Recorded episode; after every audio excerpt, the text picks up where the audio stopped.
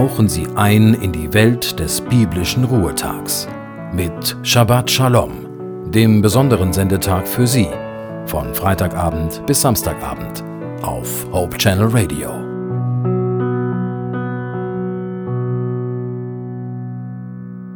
Aus einem Blickwinkel allein vermögen wir das Ganze nicht zu erfassen.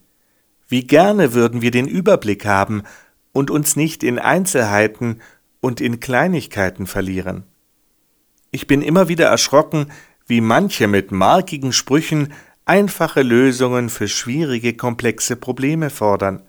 Hauptsache laut, leise und nachdenklich scheint da nicht gefragt. Da kann es leicht sein, dass man die eigene Meinung, die eigene Art, Gott und die Welt zu sehen, für die allein richtige hält. Wenn wir zum Beispiel zu dicht vor einem Gemälde stehen, können wir zwar sehen, welche Maltechnik der Künstler hatte und welchen Pinselstrich, aber einen Gesamteindruck des Bildes werden wir so nicht erhalten. Ebenso gelingt ein zutreffender Blick auf uns selbst erst, wenn es uns gelingt, etwas Abstand zu gewinnen. Christian Morgenstern drückte das so aus. Man sollte von Zeit zu Zeit von sich zurücktreten, wie ein Maler von seinem Bilde. Das Bild, das wir von uns selbst haben, entspricht nicht immer dem Bild, das andere von uns haben. Der russische Autor Leo Tolstoi schrieb, wenn es nur immer gelänge, zur rechten Zeit den Balken im eigenen Auge zu sehen, wie viel besser wären wir. Es ist schon ein einzigartiges Bild, das Jesus in Matthäus 7 beschreibt. Da heißt es ab Vers 1, Verurteilt nicht andere, damit Gott euch nicht verurteilt. Denn euer Urteil wird auf euch zurückfallen.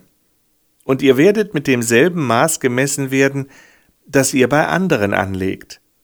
Warum kümmerst du dich um den Splitter im Auge deines Bruders oder deiner Schwester und bemerkst nicht den Balken in deinem eigenen? Wie kannst du zu deinem Bruder oder deiner Schwester sagen, Komm her, ich will dir den Splitter aus dem Auge ziehen, wenn du selbst einen ganzen Balken im Auge hast. Scheinheilig bist du, zieh doch erst den Balken aus deinem eigenen Auge, dann kannst du dich um den Splitter in einem anderen Auge kümmern. Ich wünsche Ihnen einen gesegneten Sabbat, an dem es uns gelingt, Abstand von unseren eigenen Fragen und Problemen zu bekommen, und ich wünsche Ihnen, dass wir neue Blickwinkel und Perspektiven entdecken können. Manchmal liegen die Lösungen einfach nur um die Ecke. Wir können unser Vertrauen auf Gott vertiefen. Alles Liebe rundherum wünscht Ihnen Ihr Joachim Lippert.